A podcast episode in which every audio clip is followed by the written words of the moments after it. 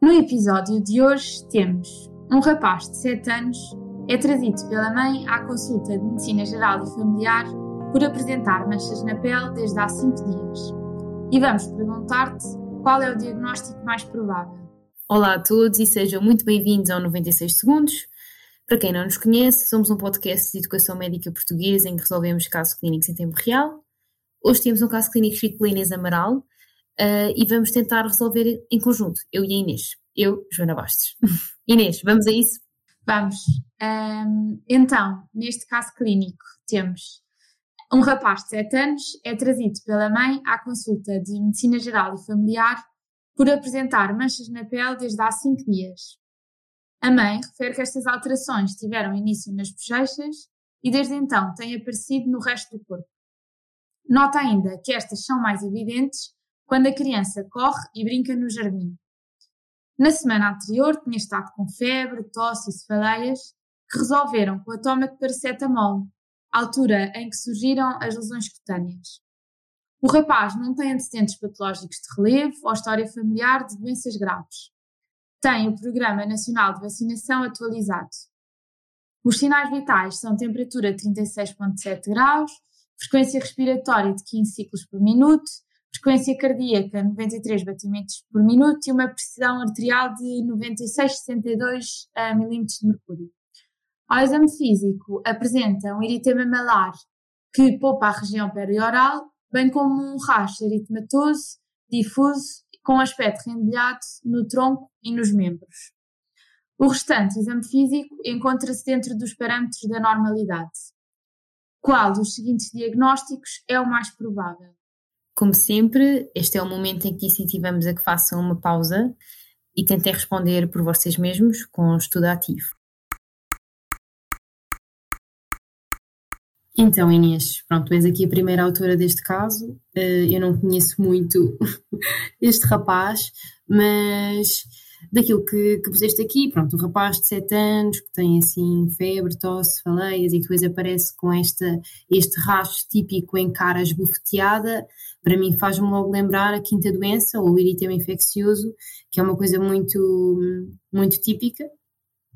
Um, eu acho que tentaste sugerir aqui uma relação temporal com o facto de ele ter tomado o paracetamol à altura em que surgiram as lesões cutâneas, no entanto, acho que pronto, em pediatria, como em, como em tudo em medicina, o que é raro é raro, o que é frequente é frequente, portanto, eu neste minuto não, não ia desconfiar de uma, de uma reação uh, adversa medicamentosa. Um, neste caso ao paracetamol, se bem que há muitas reações adversas que se manifestam na pele, mas acho que não, não seria assim, e, mas principalmente pelo facto de não ser, não ser frequente. Este miúdo tem um eritema infeccioso uh, ou quinta doença.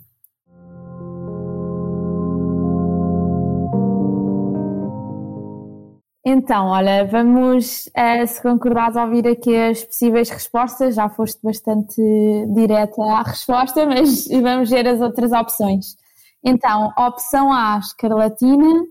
Opção B, eritema infeccioso. Opção C, exantema súbito. Opção D, rubela. E opção E, uma reação adversa ao paracetamol.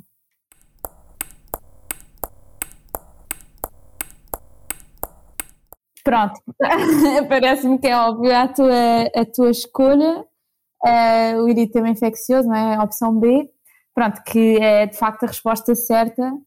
Antes de mais, o objetivo educacional para esta pergunta é um, conseguirmos reconhecer e distinguir os vários exantemas infecciosos uh, na idade pediátrica, porque pronto, acabam por ser um, um, motivo muito frequente de observação nos cuidados de saúde, sejam eles numa consulta de pediatria ou em consulta de medicina geral e familiar.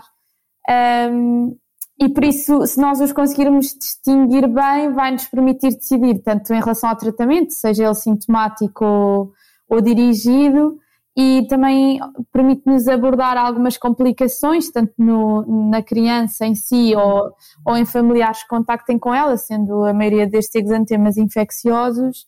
E também acho que acaba por ser importante perceber a evicção escolar para evitar o contágio de outras crianças. Ok, super interessante. É sempre daqueles temas muito batidos, uh, mas que parece que temos que estar sempre a rever, pelo menos para mim é assim, não sei como é, como é que é contigo, depois começa a baralhar tudo. Sim, e depois uh, quando eles aparecem parece que se, que se Exato. sim, sim. Um, mas pronto, muito útil. Pois aqui, quando falas de abordar as complicações, é por exemplo no caso da rubela ou contacto com as Exatamente, grávidas. exatamente. Pois, exato. E pronto, também é, é, mesmo na própria criança, é, por vezes, pronto, é, algumas destas patologias podem ter complicações, sejam elas por sobreinfecção ou, ou coisas mais graves que podemos estar atentos. A maioria delas vai ter um tratamento sintomático e, e pouco complicado, não é? Mas também estar atento a algumas complicações. Então, olha, das hipóteses que puseste aqui, pronto, eu, eu escolhi a B, lá está, certo. sistema infeccioso. a, a escarlatina não é, não é? Porque faltava-nos a, a amigdalite, é causado pelos citocopos piogénicos com, que tem a toxina, não é? Certo, e também é, o racho é um bocadinho diferente deste. Das pregas, assim mais tipo em lixo. Certo, exatamente, exatamente. Eu acho que é importante aqui nos exantemas perceber assim as palavras-chave uh, que Exato. nos apontam para uns ou para outros, seja na parte de, do, dos pródromos, se é assim um, mais um quadro viral, ou neste, na escarlatina a ter a amigdalita ou a dinofagia, etc., como o racha em si também vai ser um bocadinho diferente. Achas que sistematizamos um bocado aqui? Sim, sim. ok, vamos lá então. Então, da escarlatina acho que já falámos um bocado, não é? É uma amigdalite uh, por streptococcus e que depois aparece o, o RAS. Eles depois de 24 horas de antibiótico já não estão um, ah, contagiosos e portanto podem ir à escola e, e pronto, e as complicações são as complicações da amigdalite. Os abscessos, tudo mais. O eritema infeccioso é causado por parvovírus, é a quinta doença, não é? E a não ser nos miúdos com outras doenças, parece-me, mas não sei, tu é que foste estudar melhor o tema, por exemplo, os miúdos com trepanocitose, o parvovírus pode causar a aplasia modular, mas de resto é, é tranquilo. Para os miúdos, não. pois, pois mas para as grávidas é que pode não ser assim tão... O parvovírus também? Ah, isso já não tinha sim. Sim, sim, okay. uh, de... Uh, pode causar hidrópsia fetal e tudo mais, portanto... Ah, pois é, pois é, pois é. Uh, ter atenção a, a, a, por exemplo, isto é em crianças em idade escolar, a maioria das vezes, por isso é possível que tenham mães grávidas de, dos irmãos e, portanto, ter claro. aqui um bocadinho de cuidado. Um, eu, para mim, uma coisa que eu acho engraçada do eritema infeccioso e que foi a minha forma assim mais de curar é que eu, aquilo para mim foi é que além de parvo, do parvovírus, é mentiroso, porque os miúdos, quando têm exantema, já não são infecciosos, portanto é um eritema infeccioso que não é bem assim, portanto a criança assim que já, é, que já tem eritema já pode ir à escola porque pronto, já passou a fase de contágio. Outra coisa do, do caso que é, é engraçado em relação ao eritema é que estas crianças, quando estão expostas, seja ao sol, ao calor, ao stress, ah, etc. pois é, vai voltando, não é? Exatamente, exatamente. Durante semanas podem ter o, exatamente, exatamente. E, que já, e não é nada de preocupar, pronto, acontece, mas não, não é de se preocupar com, com isso. Ok. Um, pronto, o exantema súbito é a sexta doença uh, e é a febre dos três dias também. Certo. Ou certo. seja, eles têm febre durante três dias e depois aparece o exantema. Uhum. Há aqui um fator confundidor às vezes com a, com a alergia aos beta-lactâmicos. Uhum é uma coisa que estamos, estamos também sempre a falar, porque há febre, depois pronto, medica-se, se calhar às vezes erradamente, porque a maioria das infecções são, são virais, e depois aparece o exantema e fica ali a pessoa rotulada para a vida com uma alergia à amoxicilina ou beta-lactâmicos e que no fundo não, não existe.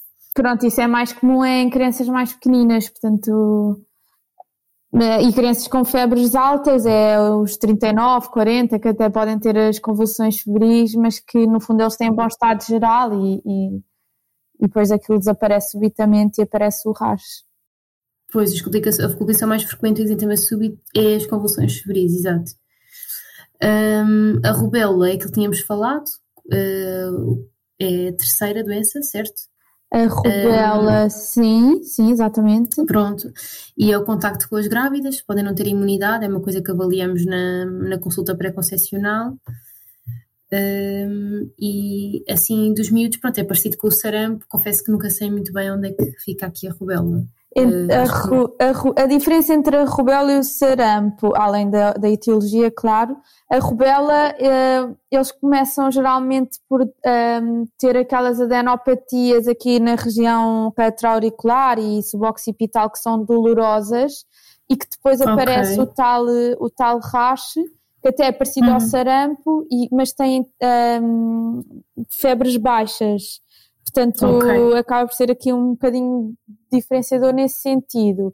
E o sarampo tem febres altas. Tem febres altas. E tem as manchas de cóplico. Exato. nós estamos sempre a ouvir falar também. Ok. Exatamente. E depois o racho é assim de, da cabeça para os pés, não é? Uma progressão cefalocaudal e que descamam assim, tem assim uma, uma, uma descamaçãozinha. A escarlatina também tem a descamação furfur, fur, como é que é? Furfurácea. Exato. Sim, sim, sim, sim. Exato, há uns quantos que têm, ok. Exatamente. Um, reação adversa ao paracetamol, pronto, este aqui... Uh, sim, pronto. dentro dos é raro, é, é muito raro, e o, dentro dos exantemas maculopapulares, como é este caso, geralmente está mais associado aos antibióticos, como aos beta-lactâmicos que tu falaste há pouco. Uh, pronto, eu via as, uh, as reações do paracetamol são manifestações bastante diferentes, que não são assim exantemas maculopapulares, portanto seria assim um fator confundidor, mas que não é, não é raro, não é frequente, portanto é, é raro. Exato.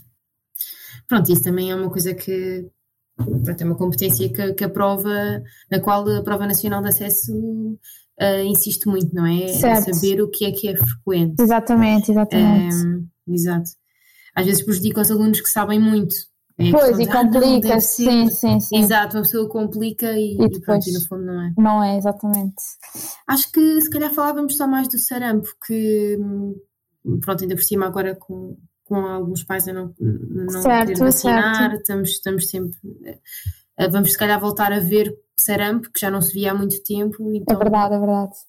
Uh, só de, dos tais pródromos do sarampo, há aqueles clássicos 3Cs, que é um miúdo que tem coriza, não é? Assim, meio constipado, com uma conjuntivite, com a, o C de tosse, que não é, to, é cough, mas é tosse. e as manchas de Copley, que são patognomónicas do, do sarampo, que eh, pronto, não acredito que venha descrito manchas de Copley, não é? mas são os pontos uh, vermelhos com um centro mais branco e que são patognomónicos, pronto. Uh, pode haver a descrição, acho que geralmente uh, podem dizer que são em crianças que não, não têm vacinação em dia ou que são imigrantes, etc., e que acabam por não ter o plano atualizado, o programa. Depois, pronto, o sarampo pode ser grave e pode ter eh, algumas complicações. Exato. Um, a complicação mais frequente do sarampo é um, não é a pneumonia, essa é a mais grave, certo? A mais frequente, qual é que é? Eu acho que é a sobreinfecção bacteriana. É, assim. exatamente. A pneumonia é a causa mais frequente de morte, das, das, Exato. é mais grave, mas a, a sobreinfecção é mais, é mais é frequente. Cá saiu no meu exame de pediatria, eu errei, nunca mais me esqueci. uh, isso também na, na, varicela é o clássico, não é? Depois aquilo. Exato, é... falta-nos depois faltar, falar da, da, varicela, mas a varicela eu acho que todos é o mais fácil. É, pronto, são, é. são, as lesões em várias fases de evolução, exatamente, eles coçam-se muito, portanto eu acho que não há como mas se calhar há, se calhar eles podem vir às vezes em fase tão iniciais que não é assim tão Certo, certo, certo. É verdade, mas é o típico pele com múltiplas lesões em vários estadios e pronto, e uhum. assim, e que são, dão muita comissão. Coitados. Banhos de farinha maisena, supostamente, ajuda muito. exato, exato. Pronto, e foi esta aqui a nossa discussão sobre exantemas da infância. Uh, espero que tenham gostado. Pronto, foi uma coisa assim um bocadinho mais informal do que, que nós costumamos fazer. Um, eu tenho que agradecer imenso à Inês, porque pronto, acho que foi, para mim foi útil. Obrigada uh, por responderes e ajudares aqui a, a distinguir vários exantemas efetivamente nós, pronto, não, não fomos assim muito exaustivas, não tínhamos as coisas na, na ponta da língua, uhum. eu não tinha, pelo menos ainda que, que tinha não, estudado. Não, não, não. um, mas pronto, eu acho que, no fundo é assim, nós vamos um bocadinho por repetição aprendendo as coisas e espero no fundo que tenham, que tenham gostado e que vos tenha sido útil uh, aqui a nossa conversa. Uh, também, se quiserem ver lá no site, vão ter o caso mais detalhado e se quiserem tem lá uma tabela com uma sistematização. Exatamente, que podem usar à vontade e, e pronto, e também usar para o vosso estudo e pôr como vocês quiserem a tabela. Pronto, malta, tem sempre o nosso site para, para consultar, uh, Med Apprentice, e nós estamos cá para o que for preciso. Bom estudo. Bom estudo.